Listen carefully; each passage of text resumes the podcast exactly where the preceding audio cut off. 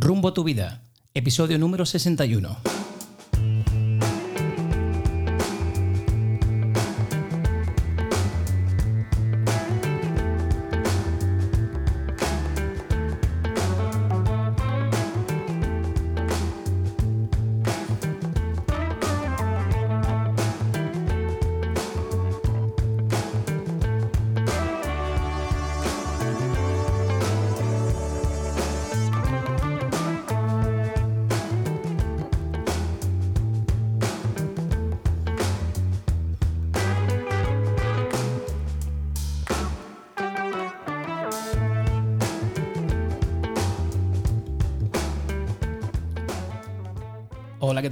Y bienvenidos a un nuevo episodio de Rumbo a tu vida.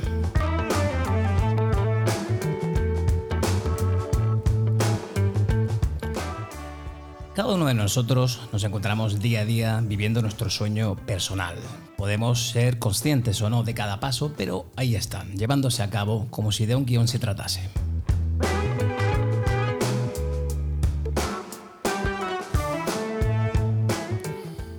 El autoconocimiento es un aspecto fundamental para potenciar nuestro bienestar y nuestro crecimiento personal.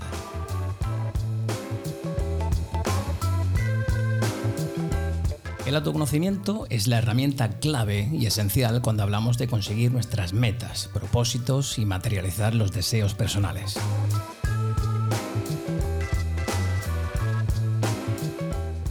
La espiritualidad es el conocimiento, la aceptación o el cultivo de la esencia material de uno mismo. En religión, la espiritualidad es dirigir la vida y el desarrollo espiritual según las enseñanzas y normas de un dios o de un profeta. Aunque hoy hablaremos de espiritualidad como cierto estado de conciencia, como un estado de gracia que uno obtiene dentro de su propio corazón y que debemos encontrar por nosotros mismos.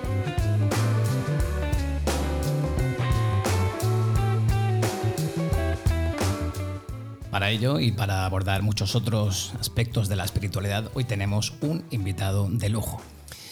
José Manuel Freire es psicoterapeuta, facilitador de un curso de milagros. Actualmente se encuentra desarrollando un proceso llamado Conciencia Vertical con el coach Javier Ariza. Josema, bienvenido a Rumbo a tu Vida. ¿Qué tal estás? Mm, gracias, Andrew. Encantado. Encantado. Encantado que estés aquí con nosotros. Se ha obrado un milagro, señores, y por fin tenemos aquí a, a Josema. Josema viene de diferentes formaciones desde la conciencia y sin duda eres una persona muy espiritual, que te conoces bastante bien. ¿Siempre ha sido así? ¿Siempre has sido una persona espiritual? ¿La espiritualidad es algo subjetivo? ¿Cómo te consideras? No, no, no siempre he sido así. De hecho, he transitado muchos caminos y muchos lugares y, y realmente me he sentido muy perdido en muchos momentos de mi vida. ¿Qué implica ser espirituales? Para mí eh, implica el, el, descubrir quién eres realmente. ¿Tú crees que sabes quién eres a estas alturas de la, de la temporada? estás en ello, ¿no? Estás en ello, estás en ello. Para mí eh, sería como, como un proceso de, de autodescubrimiento continuamente que lo hago en cada momento, ¿no? En cada momento como ahora, a través de esta experiencia contigo, eh, yo puedo recordar quién soy. Ese ser eh, que creo ser, pero lo hago en cada momento, ahora mismo aquí contigo. Qué bueno. Hoy, hoy en día, eh, eso que de, tan, tan de moda está, eso de vivir el, el, aquí y el ahora, ¿qué significa eso de vivir el momento presente? ¿Y qué, qué impacto tiene esto en, en, nuestra felicidad? Bueno, cuando estamos eh, colocados o ponemos la intención en el momento presente, eh, nos hacemos auténticos. Quiere decir que todo lo que aparece en nuestra vida en este momento es atendido desde una conciencia que se está descubriendo y expresando a sí misma en cada momento, en cada instante. ¿Y qué beneficios tiene eso de, la, de tener quietud mental? ¿Qué nos aporta? ¿Qué te aporta a ti, por ejemplo? La quietud mental eh, para mí aporta claridad, aporta lucidez, aporta a que todo ese espacio que habitualmente le dedicamos a nuestra mente ruidosa, cuando la llevamos a la quietud mental, aparece un silencio desde el que yo puedo atender mi vida desde un lugar de mucha más claridad. Silencio y claridad. Paz mental, ¿no? En definitiva, paz mental. Paz mental.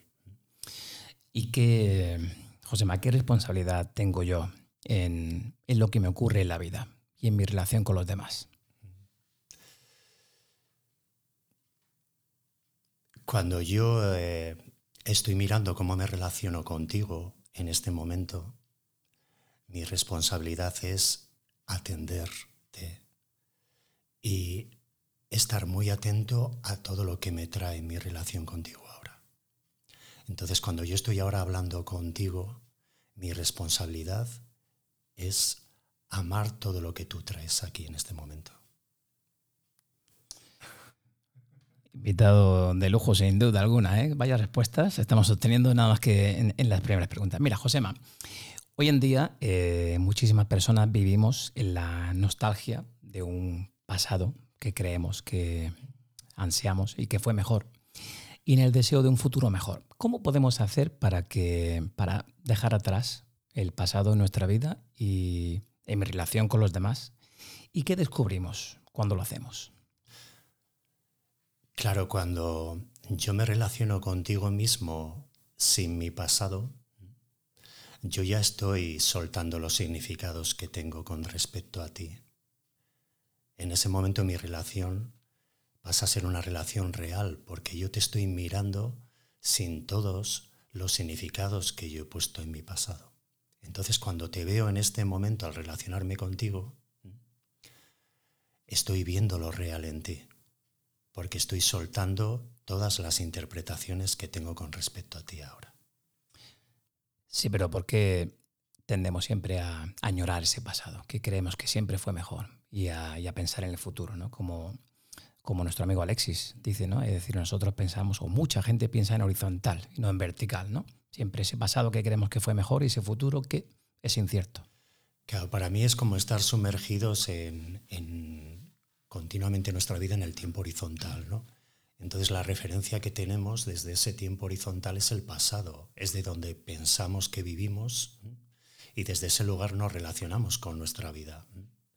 Entonces, eh, fruto de esa relación con mi pasado, hay programas, hay, hay interpretaciones eh, y hay eh, una manera en que yo me estoy relacionando en el presente con todo lo que aparece en mi vida. Y eso de alguna manera lo que hace es adulterar, contaminar el presente con todos esos programas que ya están en nuestro pasado. Claro, prejuicios, cargas y caretas ¿no? que, venimos acarreando. Eh, Josema, ¿qué importancia tiene el amarse a uno mismo? ¿Y qué significa eso realmente? Bueno, pues amarse a uno mismo eh, tiene toda la importancia y fíjate que a mí me viene que cuando empezamos a entender lo que es el amor hacia uno mismo, es cuando aparece ese descubrimiento de quién yo soy, ¿no? Eh, y, para mí también es un viaje que estamos haciendo hacia el amor, cada uno de nosotros, ¿no? Y no hacia esa versión del amor que pensamos, ¿no? Sino hacia un amor realmente en el que somos conscientes de nuestra existencia aquí ahora en nuestra vida. Si yo no me amo a mí mismo, no puedo amarte a ti, no puedo amar a todos los aspectos que aparecen en mi vida. Fíjate que a lo mejor eso explicaría por qué muchas relaciones no funcionan, ¿no? Y a lo mejor es que no nos amamos lo suficiente a nosotros mismos, ¿no? Claro, eh, cuando nos estamos relacionando en pareja o nos estamos relacionando eh, con los demás, nos estamos relacionando desde esa versión que yo pienso que es el amor. Claro cuando yo estoy necesitado, cuando yo siento que tú me vas a completar, cuando yo me siento carente en mi vida porque no me estoy amando completamente, eh, me voy a relacionar desde ese lugar contigo. Y es muy posible que yo le llame amor, ¿no? Por eso muchas veces cuando aparecen ideas de yo quiero atraer el amor a mi vida, yo quiero que llegue alguien a mi vida que me ame, tengo que estar muy atento, porque en realidad lo que estoy atrayendo es esa lo que estoy atrayendo es esa versión del amor que yo tengo. Y entonces lo que en realidad es lo que estoy atrayendo a mi vida no es el amor, sino la necesidad de ser amado por alguien. Con lo cual ya ahí dejo de amarme a mí mismo, porque lo estoy buscando fuera. Recuerdo que Seneca decía, no es más feliz quien más tiene, sino el que menos necesita.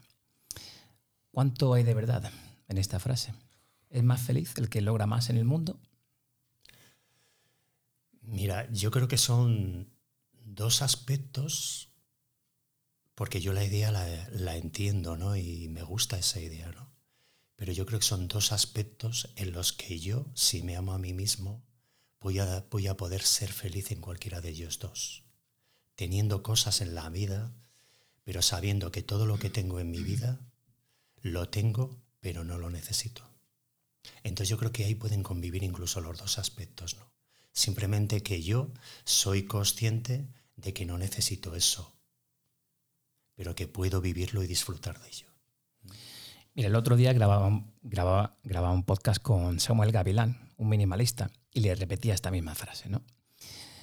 Y hubo una reflexión de un monje budista que me llamó mucho la atención y él decía que los hablamos de minimalismo.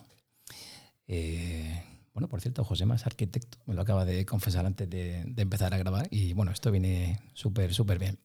Este monje venía a decir algo así como que eh, cuando nosotros tenemos objetos materiales en casa, ese objeto también ocupa un espacio mental y te llena de preocupaciones, ¿no? Él ponía, por ejemplo, el, el pelo. Los monjes budistas no llevan pelo porque se despreocupan de a qué peluquería ir, qué champú comprar, qué acondicionador, cuántas veces me lavo el pelo, qué van a opinar de mi corte de pelo, etcétera, etcétera. Son como preocupaciones mentales, ¿no? Entonces sí, al final la felicidad reside en cosas materiales, no, pero mucha gente cree que sí. Mucha gente ansía tener cosas materiales para ser más feliz, ¿no? O eso es lo que nos inculca, ¿no? En este mundo occidental, ¿no? Sí, sí, sí. ¿Cuál es la pregunta? Estaba, pensando en voz alta, no, no, no, la pregunta, no la pregunta. Mira, otra de las reflexiones que me gustaría mm. hacer contigo es eh, cuando no somos felices, pero no somos felices porque nosotros nos instalamos en el rol de víctima. Todo me va mal, ¿por qué me ocurre esto a mí? Eh, ¿Por qué yo? ¿Por qué esto? ¿Por qué mi trabajo? ¿Por qué fulano? ¿Por qué me engano? ¿Por qué, qué, nos pasa cuando adoptamos ese papel? Sí, mira, también me gustaría compartirte una reflexión con respecto a, la idea que has traído antes, ¿no? que me parece muy interesante, lo, de, del monje budista. y a mí me viene lo siguiente, ¿no? como, como, como que todos los objetos, eh, incluso todas las personas que aparecen en mi vida y que son observadas desde mi conciencia, eh, son integradas desde esa conciencia, ¿no? Entonces, eh, una vez más, es como yo me relaciono con lo material, con los objetos y qué significados le estoy poniendo a esos objetos, ¿no? Eh, si en realidad yo eh, siento que me tengo que rapar la cabeza, ¿sí? Porque así no dedico tanto tiempo a, comprarme champús, a, dedicarle un cuidado o, específico o preocupación o pensamiento, Exacto. Eh, en el momento en que yo estoy preocupándome por eso, ya realmente entiendo que, puedo soltarlo si quiero. Lo importante es que yo me relacione con los objetos y con las personas sin estar preocupado, es decir, sin estar ocupándome de eso, sino sencillamente relacionándome desde eso como yo sienta que tenga que hacerlo. Y ahí realmente ya se suelta toda preocupación y empiezo a ocuparme, ¿no? Y puedo disfrutar yendo a la peluquería, y disfrutar de mi cabello y, cuidarlo y tratarlo, porque en realidad eh, es una manera en la que yo me estoy amando también a mí mismo. Con cabello y sin cabello. Y sin él, ¿no? Deja de preocuparte y empieza a ocuparte ¿no? de cosas en tu vida. Josema, ¿por qué eh, juzgamos y criticamos a los demás? Lo hacemos continuamente, continuamente. En realidad también es una manera como de yo estoy descubriendo ahora, ¿no? Eh, esto que, realmente me doy cuenta que cuando estoy juzgando al otro eh, hay un aspecto de mí mismo que, estoy representando ahí fuera, ¿no? Eh, cuando yo juzgo a una persona, lo primero que hago realmente es ver desde dónde nace ese juicio ¿no? y, y, tomar responsabilidad de mi juicio. ¿no? Y el primer movimiento es darme cuenta que hay un aspecto de él que seguramente lo estoy viendo en mí mismo que no me gusta. Automáticamente aparece ese juicio. ¿no? Y en realidad cuando nos estamos, cuando estamos continuamente representando el juicio en los demás, me, me estoy empezando a dar cuenta de cómo yo soy un adicto al juicio si no soy capaz de tomar responsabilidad, responsabilidad de dónde viene ese juicio y siempre apunta en una dirección a mí mismo. Ya lo dice el refrán, ¿no? Cuando señalas con el dedo a alguien, hay tres dedos que te están señalando a ti de vuelta. Sí. ¿Qué es para ti el éxito, Josema?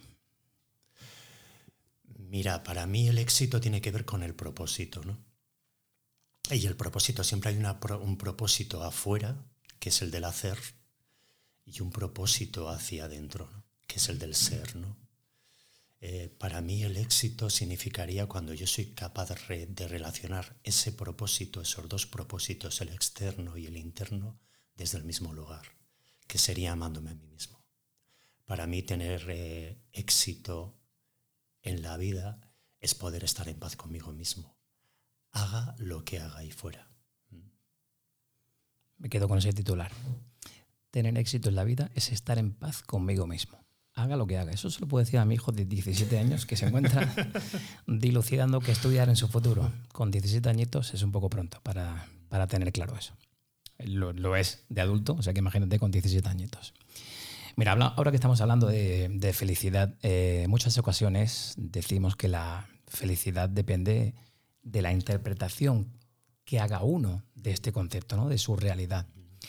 Hay gente que no, que no sabe ser feliz porque yo creo que viven asentados en un rol donde reinan la crítica, la queja, el juicio. ¿Somos incapaces de, visualizar lo bueno que nos pasa? Sí, ahí en lo que traes yo veo como dos ideas, ¿no? Y la primera es, eh, primero tengo que ver cuál es mi versión de la felicidad y si soy coherente con esa versión. Claro, hay muchas veces si, la, si mi idea de la felicidad es tener éxito en la vida desde el hacer, desde el conseguir eh, éxitos profesionales, ¿sí? Entonces eh, yo voy a encaminarme y dirigir toda mi atención hacia eso, ¿no?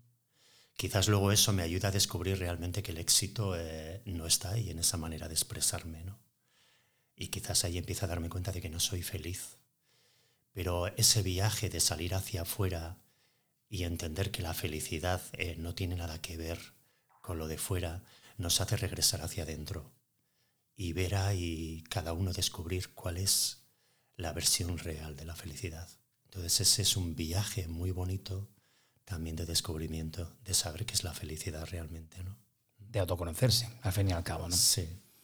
¿Cuál dirías tú que es el secreto para para llevar una vida o conseguir una vida más plena? Pues estoy en ello, como tú.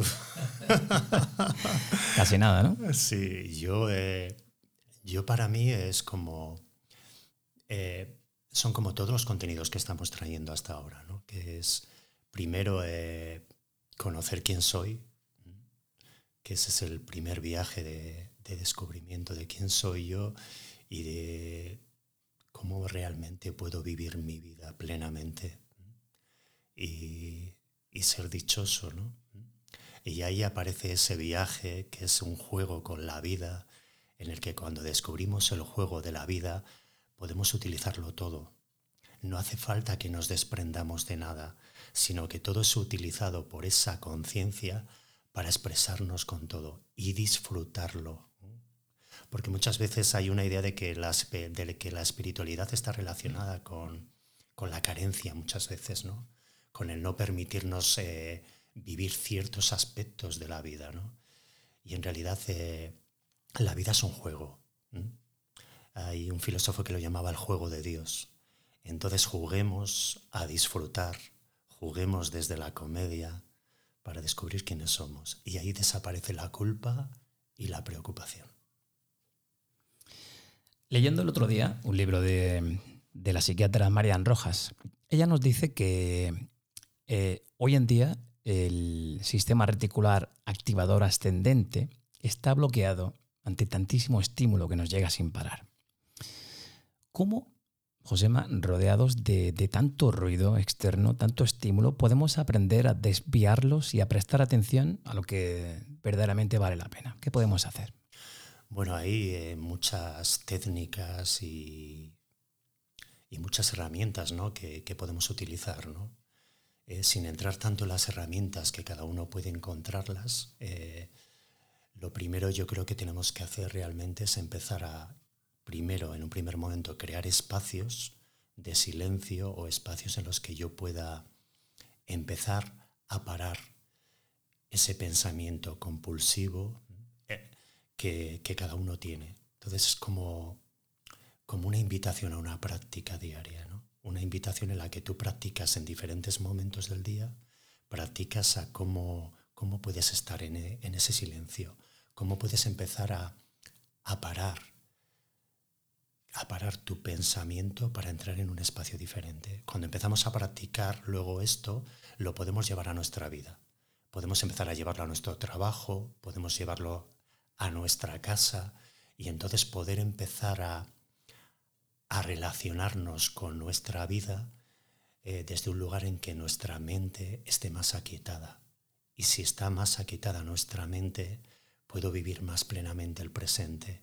Y si puedo vivir más plenamente el presente, voy a atender con mucha claridad todo lo que pasa en mi vida.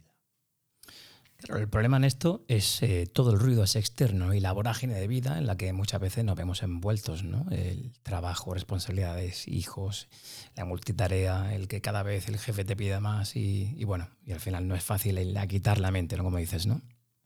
No, no es fácil porque estamos sometidos a muchísimos estímulos, vivimos en un momento de mucha sobreinformación, eh, vivimos en un momento en que continuamente estamos haciendo, haciendo y haciendo y realmente hay una hipnosis con respecto a todo eso.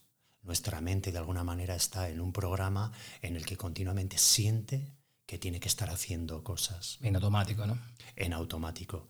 Eh, por eso se trata realmente de empezar a buscar espacios en tu vida en que puedas entrar en otro lugar diferente. Para que luego, aunque toda esta estimulación siga, toda mi manera de relacionarme siga, yo pueda cada vez estar en un lugar de más presencia, de más quietud. Pero voy a tener que practicar, en un primer momento. Claro, al final se practica el, entrenar nuestra atención también, ¿no? ¿Cómo podemos entrenar nuestra atención, nuestra, nuestra mente para saborear el, momento presente, ¿no? No es fácil, a quitar la mente. Eh, José Mar, eh, Ariza, nuestro amigo Ariza y Juan Carlos Beltrán también hablaban de, de la meditación, de la respiración consciente. ¿Tú qué sueles utilizar para encontrar ese momentito de tranquilidad en tu vida? Bueno, yo intento buscar espacios en los que realmente pueda, pueda hacer una práctica. ¿no? Eh, puedes practicar desde la meditación, eh, desde la atención plena, que es el mindfulness. Eh, pero para mí lo, importante es que puedas llevar esa meditación a un aspecto meditativo en lo que tú luego puedas desarrollarlo a lo largo del día. Porque si solamente me quedo en la meditación los 15 minutos que lo dedico, sí, en ese momento voy a poder estar aquietado, pero lo importante es que luego esa meditación, esa atención plena, la lleve a mi vida en todos los aspectos. Que te sirva para algo, ¿no? Claro, al fin y al cabo. Vamos a hablar ahora, eh, José si te parece, de las emociones, ¿vale? Pero no vamos a entrar en profundidad porque ya dedicamos un podcast a ello, el poder de las emociones. Como sabes, estas son la respuesta que ofrece el cuerpo a las circunstancias y a los eventos del día a día, a nuestra subjetividad. Unos mismos hechos pueden originar diferentes emociones. Por ejemplo, si yo digo me siento bien, eh, pues puedo llegar a experimentar paz, bienestar. Y por el contrario, si digo me siento solo, experimento soledad. Freud decía que las emociones reprimidas nunca mueren. De hecho, hace un ratito estábamos hablando justo de esto que están enterradas y que saldrán a la luz de la peor manera. ¿Tú crees, Josema, que vivimos en una sociedad que nos invita a bloquear y a anular las emociones? Claro, eh, habitualmente desde que hemos sido niños, sí, eh, se nos ha inculcado un, un lugar de no expresión de nuestras emociones. ¿no? Muchas veces cuando hemos sido niños y nos enfadábamos, eh, de alguna manera los adultos nos decían, eh, no te enfades con todo esto, deja de llorar. Los niños no lloran. ¿no? Los niños no lloran, entonces eh, todo eso lo hemos vivido especialmente todos. ¿no? Y claro, desde ese lugar, de alguna manera las emociones las hemos estado guardando, bloqueando. ¿no? Y la vida realmente que nos está continuamente acompañando eh, va a crear escenarios y situaciones para que esas emociones de alguna manera emerjan, porque esas emociones se quedan enquistadas en nuestro inconsciente y nos generan una manera de relacionarnos con los demás en los que realmente eh, sentimos la mayor parte de las veces dolor y sufrimiento. Entonces eh, va a haber un momento en el que yo voy a tener que atender esas emociones y atender el pensamiento que está asociado a esa emoción para poder de alguna manera sanarlo. Entonces, eh, em, la emocionabilidad eh, es una invitación también de descubrimiento, porque a través de las emociones yo voy a poder descubrir y sentir quién soy yo, quién soy yo y cómo me estoy relacionando con mi vida. Vamos a abrir ahora, si te parece, un melón importante. Hemos dicho en la introducción hace un ratito que eres un facilitador de un curso de milagros. Y yo te comentaba por el camino que ayer precisamente comentando en mi trabajo con una compañera, voy a entrevistar a alguien que es un facilitador de un curso de milagros. Un compañero me miró y dijo, ¿eso qué es? Bueno, pues empecemos por ahí. ¿Qué es eso? ¿Por qué no le explicas a la audiencia de Rumbo a tu vida qué es eso de un curso de milagros? Bueno, pues yo podría hacer una interpretación de lo que es un curso de milagros, ¿no? Porque cuando, cuando facilitamos el curso de milagros, incluso eh, hay diferentes interpretaciones de lo que cada uno, eh, de lo que cada uno puede, puede ver, ¿no? Eh, para mí en una herramienta tan poderosa como es un curso de milagros. Entonces, para mí el, el curso es una idea revolucionaria en cuanto a que entra en mi vida en un momento en el que yo eh, estoy perdido. Estoy perdido porque no sé quién soy. Entonces cuando yo entro en ese proceso de no saber quién soy y pido ayuda para descubrir quién soy, en ese momento, en ese lugar aparece el curso en mí. Y el curso es un, un viaje, un proceso dentro del tiempo pero que te lleva fuera del tiempo para descubrir quién es ese, quién es esa personalidad que continuamente se siente incómoda, que se siente en tensión, que se siente en sufrimiento.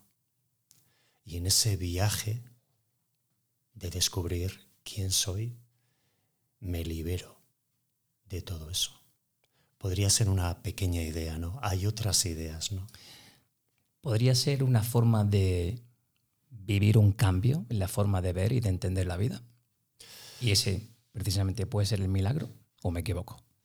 Claro, el, milagro es cuando descubrimos que el mundo con el que nos relacionamos, que es un mundo eh, que antes lo hemos tratado, en el que nos sentimos víctimas, en el que nos sentimos abandonados, en el que nos sentimos despreciados, cuando empezamos a descubrir quiénes somos, eh, vamos a ver otra realidad que es muy diferente a esa. Porque esa realidad varía en la medida en que yo sé quién soy realmente.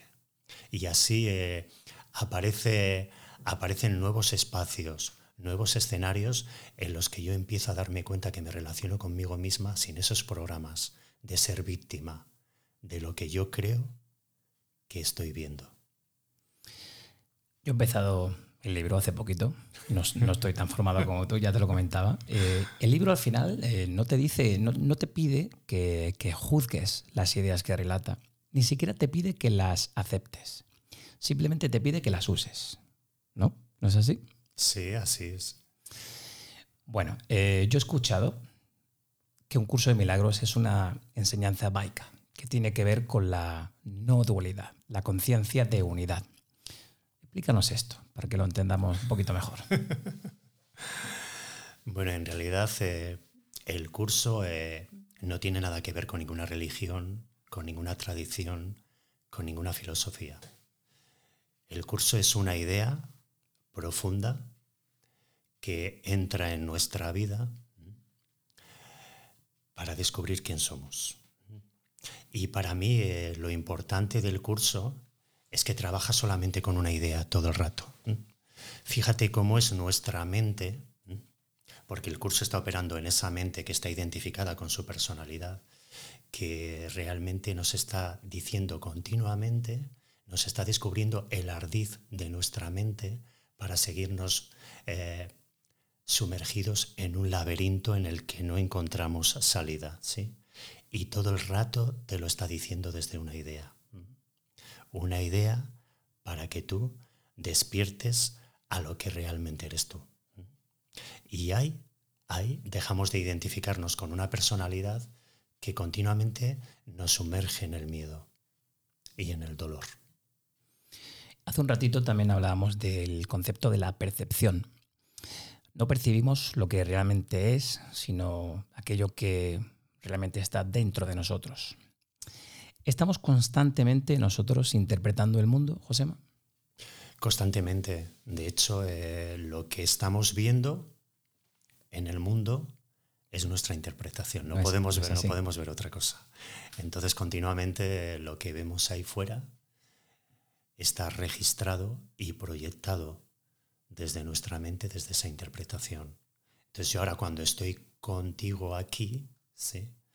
si te estoy mirando desde la dualidad, por llevarlo un poquito a la idea de antes, eh, yo estoy haciendo una interpretación, porque desde la dualidad yo estoy separado de ti. Entonces lo que estoy viendo en ti ahora mismo sería mi interpretación. Es a un Andrew que está aquí, que es eh, locutor de radio, que es un comunicador, que que también es un profesor de inglés, que me transmite esto, lo otro. Estoy todo el rato jugando con esas interpretaciones. Y lo que tú eres va más allá de lo que yo interpreto. Y ahí es donde entro en la unidad, donde yo me uno a ti. Yo me uno a ti cuando suelto todos mis contenidos mentales y me uno a ti cuando dejo de juzgar lo que estoy viendo, cuando dejo de interpretarlo. Fíjate que desde el curso, eh, realmente cuando lo estoy haciendo, ocurre el milagro a través del perdón. ¿Por Porque el perdón significa pasar por alto lo que mi mente está interpretando aquí. Qué buena explicación, ¿eh? me ha encantado. Mira, hay mucha gente que es reticente a abrir este libro, a hacer el curso de milagros, porque, bueno, por, por prejuicios, porque emplea un lenguaje judeocristiano que puede chirriar un poco, como te venía comentando antes de, antes de empezar el podcast. En el libro se habla de términos como Dios, Espíritu Santo, la expiación y por todas esas connotaciones y, resonancia religiosa. Explícanos un poco, eh, si te parece, la conciencia dual, eso de la conciencia dual es el mundo del ego. Explícanos eso, de que la mente cree que está separada de todo lo demás. Sí, la idea que tú traes eh, son como dos... Eh, dos contenidos. ¿no? Primero, el decir que el curso de milagros utiliza un, lenguaje judío-cristiano que en un primer momento, sobre todo los que venimos de, de un programa de religión, pues eh, nos va a sentar, nos va a chirriar a todos. A mí, de hecho, en el primer momento eh, me costó mucho entrar en el contenido, en el lenguaje del, del curso, ¿no? sobre todo por esa simbología que el curso utiliza pero curiosamente no es un curso religioso, pero sí que utiliza los símbolos cristianos porque es un, es un curso que aparece en la sociedad occidental y que utiliza esos símbolos diríamos cristianos, porque son más familiares con nosotros, pero no dejan de ser símbolos. Por ponerte un ejemplo, eh, Jesús eh, representaría nuestra mente despierta. El Espíritu Santo es nuestro maestro, nuestro guía interno. Entonces luego eh, cuando empezamos a entrar en el curso simplemente cambiamos esa simbología en nuestra mente y así nos abrimos a un entendimiento que se va a dar por sí mismo. Fíjate que el curso, como tú has dicho antes, eh, no te pide ni tan siquiera que lo entiendas. Y no te pide que lo entiendas ni que lo analices porque no se trata de eso. De hecho, el curso lo que te lleva realmente es a desprenderte de todo lo que te ha traído hasta aquí, de todas las ideas que tú ya tienes y en realidad de todo tu pasado. para que entres una vez más en el presente. ¿no? O sea que para nada es un curso religioso, que es lo que aparentemente eh, puede parecer. Explícanos, volviendo a, la pregunta anterior, eso de la conciencia dual es el mundo del ego. Porque la, la, mente cree que está separada de todo lo demás. Sí, eh, también es una idea que, continuamente aparece en el curso. ¿no? Es eh, cuando yo estoy identificado con mi personalidad, estoy realmente viviendo pensando que estoy separando, separado de todo. Estoy separado de las personas, estoy separado de, todo lo que se manifiesta en mi vida. Y desde ese lugar, desde esa relación de separación, continuamente me estoy expresando. Estoy juzgando, estoy interpretando, eh, de alguna manera, un lugar en el que yo continuamente me estoy separando del otro. Esa es la manera en que nos expresamos a través de esa conciencia dual. Cuando nosotros esa conciencia dual la empezamos a llevar a la presencia, que es a la unidad, yo es cuando empiezo a relacionarme con la vida, con todos los aspectos de mi vida, sabiendo que no estoy separado de nada, sabiendo que todo lo que está manifestándose en mi vida es para que yo pueda unirme a ello y para que pueda amarlo. Digamos que el ego siempre vive de esa separación, ¿no? de, la, de, la, culpabilidad, del juicio, del miedo, ¿no? como decíamos antes. ¿no? Y lo que proyecta siempre es la culpabilidad hacia los demás. ¿no? Así es. Fíjate que, que el alimento del ego es la culpa. Eh, si observas un poco cómo nos relacionamos con la vida, cómo nos relacionamos continuamente nos estamos sintiendo culpables por lo que hacemos o por lo que dejamos de hacer. Entonces eh, hay una manifestación continuamente ahí de, sentirnos eh, culpables ante cualquier cosa que suceda en nuestra vida. Y cuando vivimos desde el ego, vivimos con mucho miedo, con un miedo continuado, ¿no? Un miedo a sentirnos amenazados, a no sentirnos sostenidos por la vida, a no sentirnos queridos por los demás. Entonces desde ese lugar continuamente nos estamos separando, continuamente estamos juzgando una realidad desde ese lugar y la culpa va a aparecer ahí siempre, que es una culpa de alguna manera hacia nosotros mismos. También he leído, José, más sobre el, el libro del curso de milagros que la conciencia de unidad es el Espíritu Santo, la mente recta que comprende que todo está unido. Digamos que todo tiene que ver con nuestra forma de percibir las cosas. Sí, claro, desde el curso, ahí eh, cuando yo estoy percibiendo eh, mi vida desde el ego, lo que estoy haciendo es haciendo una interpretación desde lo que es mi pasado, desde mis programas de carencia, desde mis programas de miedo. ¿no? Cuando yo estoy operando desde el curso, desde esa conciencia de unidad, que tú, que aquí bien traes como el Espíritu Santo, eh, yo realmente estoy ya eligiendo un lugar diferente. Ya no estoy eligiendo el miedo, sino que estoy eligiendo esa presencia que está unida a todo, que está amando a todo, en la que interpreta un mundo completamente diferente.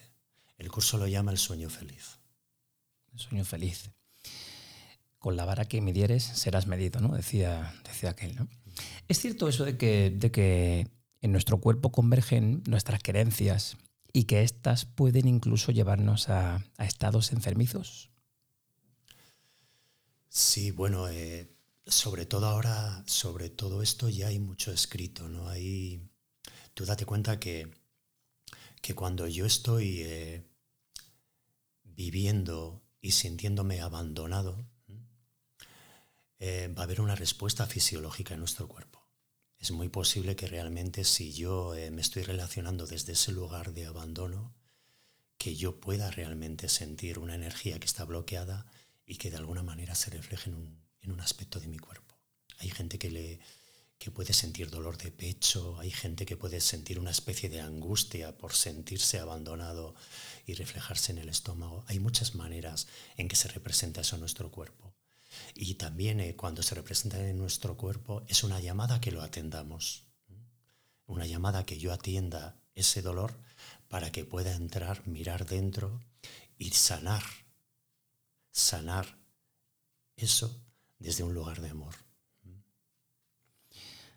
Estos días también estaba leyendo sobre el libro y, leía la reflexión de que, bueno, todo está unido y que la causa está en nosotros y que si queremos cambiar el mundo, primero tenemos que cambiar nosotros. Si aquello que recibimos no nos gusta, el cambio que tanto anhelamos fuera tiene que empezar por nuestro cambio interior. ¿Eso es así? Para mí sí, es, eh, tiene que ver con todo lo que estamos eh, trayendo aquí, ¿no? O sea, eh, yo la única manera que puedo que puedo de mirar a mi mundo es cuando yo realmente estoy aceptando mi mundo interior. Si yo realmente estoy, eh, estoy en un lugar en el que yo eh, estoy sintiéndome en sufrimiento, si yo estoy sintiéndome en miedo, la representación de eso va a estar ahí en mi universo físico, va a estar en el mundo. Entonces cuando yo empiezo a cambiar todos los aspectos de mí mismo en los que yo siento que no me estoy amando, es cuando de ahí va a haber un reflejo en el mundo externo, en el que yo voy a poder entender mi vida, mirar mi vida desde un lugar completamente diferente. Y ahí, como el curso muchas veces dice, dentro y fuera es lo mismo, ¿no? Porque observa realmente que, fíjate que cuando vemos el mundo, estamos viendo nuestra representación mental de ese mundo. El mundo que, que cada uno vemos es un mundo diferente muchas veces. Y fíjate cómo hay eh, efecto y causa, que también habla mucho esto el curso, se empiezan a unir, porque yo mirando fuera puedo ver dónde estoy en mi mente. Y ahí es donde empieza, empieza a asumir la verdadera responsabilidad, que es lo que yo puedo hacer es cambiarlo en mí mismo. Y cuando cambio mi manera de pensarme, mi manera de pensar, el mundo es transformado porque lo que está cambiando ahí es eh, eso que yo estoy viendo en mí. De hecho, una de las primeras lecciones del curso de Milagros es eso que ves no es nada, no significa nada, ¿no? O sea que al final siempre estamos eh, juzgando y diciendo, bueno, esa es la percepción que yo tengo de lo que, de lo que veo. Me llama la atención, hace un momentito comentabas, hablabas del Espíritu Santo y el libro nos dice que el mundo del ego es el de la dualidad, el de la palabra, el de la forma. Entonces, ¿qué es el mundo del Espíritu Santo? Bueno, hay varias eh, maneras ¿no? en que el curso te habla de esto, ¿no? que son, son expresiones del mismo lugar. ¿no? Eh, cuando yo eh, estoy en el momento presente, cuando yo de alguna manera estoy entrando aquí sin todo mi pasado, ahí aparece un escenario completamente nuevo fresco y natural en el que yo ahora me puedo estar experimentando aquí desde esa conciencia. Y fíjate también cómo, eh, realmente cuando yo eh, estoy pasando por alto, estoy perdonando todos los juicios con los que yo me, me relaciono en mi vida, cuando aparece el perdón ahí, aparece una conciencia y una mirada nueva, en la que en la que yo ya puedo relacionarme conmigo mismo eh, sin los contenidos de mi ego. Entonces es como, un, como una especie como de cambio de mentalidad, ¿no? como, un, como un renacer en la expresión aquí ahora, en la que yo soy consciente de que todo lo que nace aquí es nuevo y por lo tanto puedo atenderlo con otra mirada diferente. Por eso se habla tanto de despertar, ¿no? En el libro, en el curso de milagros. Hay algo que me, chirría también, ¿no? Cuando el libro dice cuando no nos sentimos unidos, cuando nos sentimos separados, es entonces cuando tenemos conductas egoicas. Y ahí surge lo que llamamos el mal. Entonces, ¿es el mal una consecuencia de sentirse separado de la fuente? ¿Es posible que alguien esté desconectado de la fuente? Explícanos un poco eso. Bueno, eh, hay dos maneras de abordar esto. ¿no? Primero, eh, desde la verticalidad, eh, no estamos separados de la fuente, siempre estamos conectados a la fuente. Cuando esto lo miramos desde la horizontalidad, es que yo pienso, creo, que me he separado de la fuente. Al separarme de esa fuente, yo ya voy a entrar en un lugar en el que yo me siento separado. Cuando yo me siento separado, eh, voy a expresar esa separación en todas las formas, ¿sí? Y cuando yo eh, me siento separado de los demás, va a aparecer el juicio, va a aparecer la culpa y van a aparecer otros aspectos que yo tengo que estar mirando ahí. ¿sí? Y, y fíjate cómo en realidad desde el curso no hay bien ni mal. No existe el bien y el mal, porque todo es interpretable, todo nace de una interpretación. ¿sí? Entonces el, yo lo miraría más como que el curso realmente nos invita a reconocer cuando estamos en esa mente errada o cuando estamos en esa mente recta, que es cuando yo estoy eh, viéndome no separado de nada, nada más, porque todo lo que nace de, de la mente no dual es interpretable y con lo cual el bien y el mal va a estar basado solamente en lo que yo pienso que es el bien y el mal. Entonces, cuando el libro menciona el bien y el mal, el cielo y el infierno, ¿qué son? ¿Estados mentales? ¿Una percepción nuestra? En realidad es un estado mental. Diríamos que cuando el curso trata la idea del cielo, es cuando yo estoy en un estado mental de paz. Y a veces el, el, curso juega mucho con los símbolos y las ideas, ¿no? Y a veces es como que, como está hablando, el, el curso está hablando continuamente a esa parte de tu mente eh, que está pensando, que está identificada con el sufrimiento, a veces utiliza símbolos para que esa mente de alguna manera lo entienda. Entonces el, el, infierno diríamos que es otro estado mental. Es cuando yo estoy identificado con el ego y cuando realmente pienso, pienso que estoy sufriendo, porque estoy interpretando desde esa mente. Ese sería nuestro infierno en particular. ¿Y a qué se refiere el curso de milagros cuando menciona a Dios? ¿Es una inteligencia universal? ¿Es una inteligencia que no juzga? Fíjate que, el, que Dios es una idea. Es la idea más elevada que tú tengas de ti mismo. Y, y volvemos a lo mismo, ¿no? Porque cuando hablamos de Dios desde cualquier religión o desde cualquier o abordamos la idea de Dios, estamos hablando de, una versión de lo que para cada uno de nosotros es Dios. ¿sí? Entonces, eh, el curso solamente puede apuntar a un símbolo, a una idea, ¿no? Que está por encima de ese símbolo y esa idea. Y en realidad eh, el abordaje de Dios como idea eh, te lleva realmente a una experiencia, a que tú puedas experimentar lo que es Dios en ti, más allá de un concepto o una idea que es la que tú tengas. Entonces te lleva a una experiencia. Fíjate que el curso continuamente te está diciendo que, que tengas una experiencia de paz, que tengas una experiencia de no sufrimiento, porque cuando tú tienes esa experiencia, esa experiencia ya está sentida, ya está recogida por ti mismo y puedes entender de alguna manera lo que es Dios en ti, más allá de la idea eh, que cada uno tenga. Más allá de un señor con barba que te juzga y que te espera y que decide qué está bien y qué está mal, ¿no? Exacto. Interesante todo esto, ¿eh?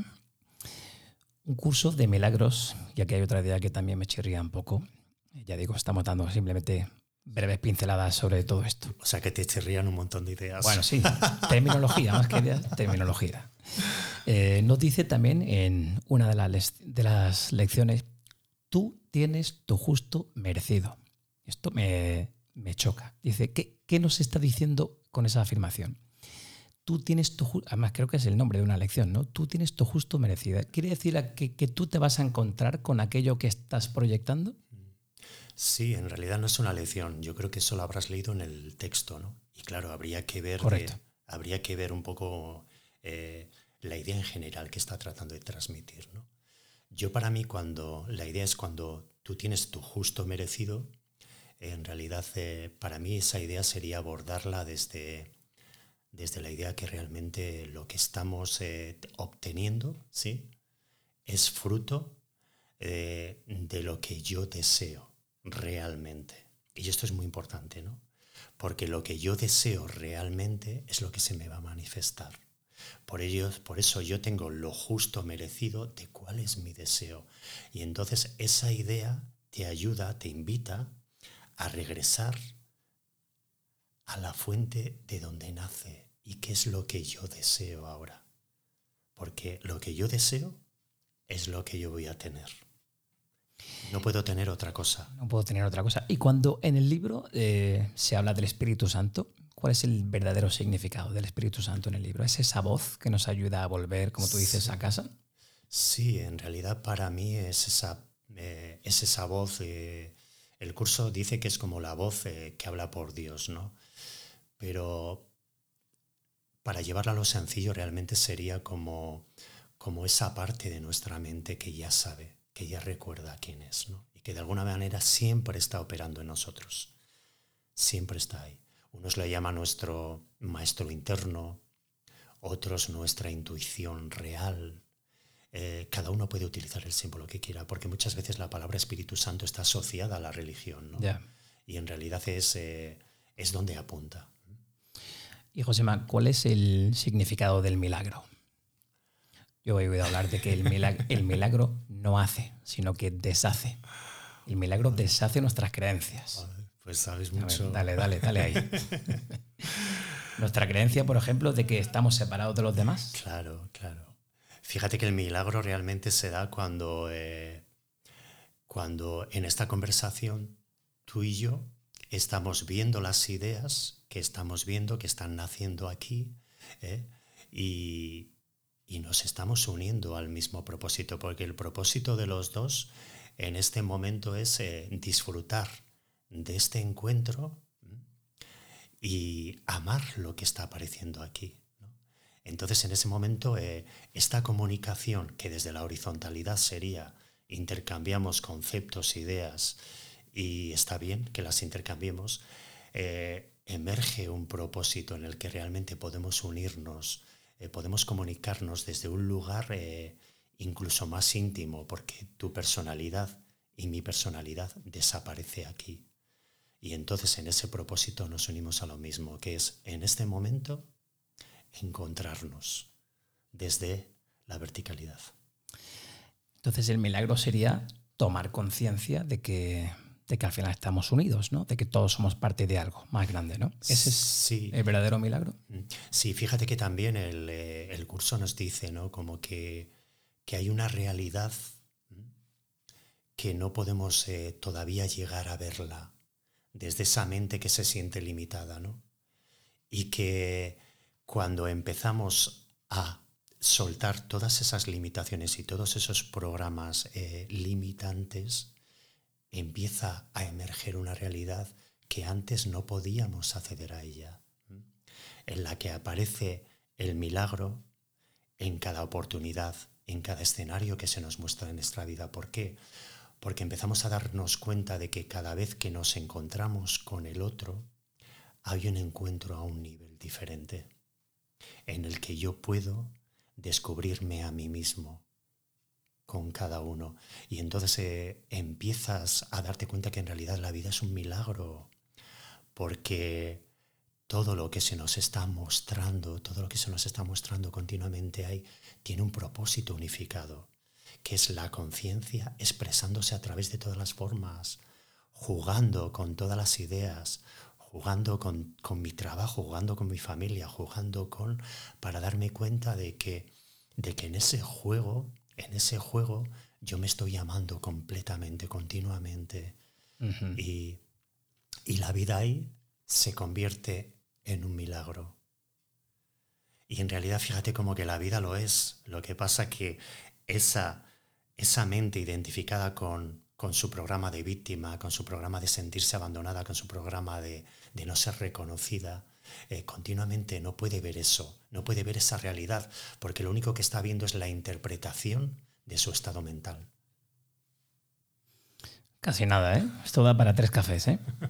Y ya por último, uno de los últimos eh, términos que también me chirriaban un poco. ¿Cuál es en, el curso de milagros el significado de la expiación? Mira, la expiación es una palabra eh, es una palabra también extraña. A mí me costó mucho en un primer momento, eh, eh, pues por la, por los significados que yo lo ponía, pero en realidad la expiación es eh, la corrección del error. La expiación y el perdón es lo mismo, ¿no?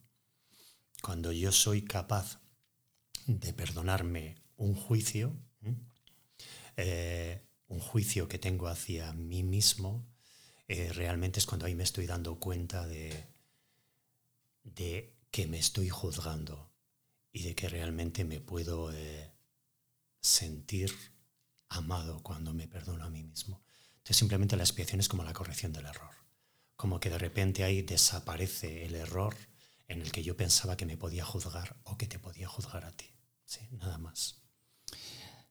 ¿Tú crees que tras estos 4.400 millones de años de existencia, ¿qué sabemos con seguridad? ¿Cuál es el sentido de la vida? ¿Desde el horizontal o desde lo vertical? ¿eh? Ahí te lo dejo. yo creo que el sentido, el único... Jugar con la vida, como tú has dicho. Sí, es que el único sentido eh, que puede tener la vida para mí en estos momentos es descubrir la pasión, descubrir el juego, descubrir eh, todo, todo lo que la vida me está regalando y ofreciendo en cada momento y que si yo realmente mi propósito en mi vida es amarme y amar todo lo que la vida me trae, eh, absolutamente cambia todo eso. Y fíjate cómo los seres humanos todavía seguimos representando eh, en estos 400 millones de, años eh, la misma manera de pensar. Y como dice Greg Branden, yo tengo que abrirme a una nueva manera de pensar y esa nueva manera de pensar me va a traer a posibilidades, a escenarios, a caminos neuronales diferentes en los que yo voy a poder descubrirme de otras formas. Entonces atrevámonos a cambiar esa manera de pensarnos y a ver qué es lo que pasa después, porque luego se nos abrirán nuevos sentidos, nuevos propósitos, nuevo descubrimiento de este juego que es la vida, para que yo pueda liberarme y amarme. Y ya para concluir, Josema, eh, te voy a dar unas frases incompletas. Me gustaría que tú las completases, ¿vale? Con lo primero que te venga a la cabeza. Termino las siguientes frases. La vida es... Juego. El mundo necesita... Amor. El amor es... Conciencia. Y por último, doy gracias por... Estar vivo y estar en este momento aquí ahora contigo. Qué bueno. En la antigua Roma decían aquello de memento mori, ¿no? Recuerda que eres mortal, así que seamos flexibles, practiquemos algo del sano abandono y disfrutemos del hoy, del aquí y del ahora. Josema, me llevo muchísimo aprendizaje de nuestra charla Millones de gracias por compartir tu tiempo y tu sabiduría con rumbo a tu vida. Gracias, Andrew. Ha sido un placer.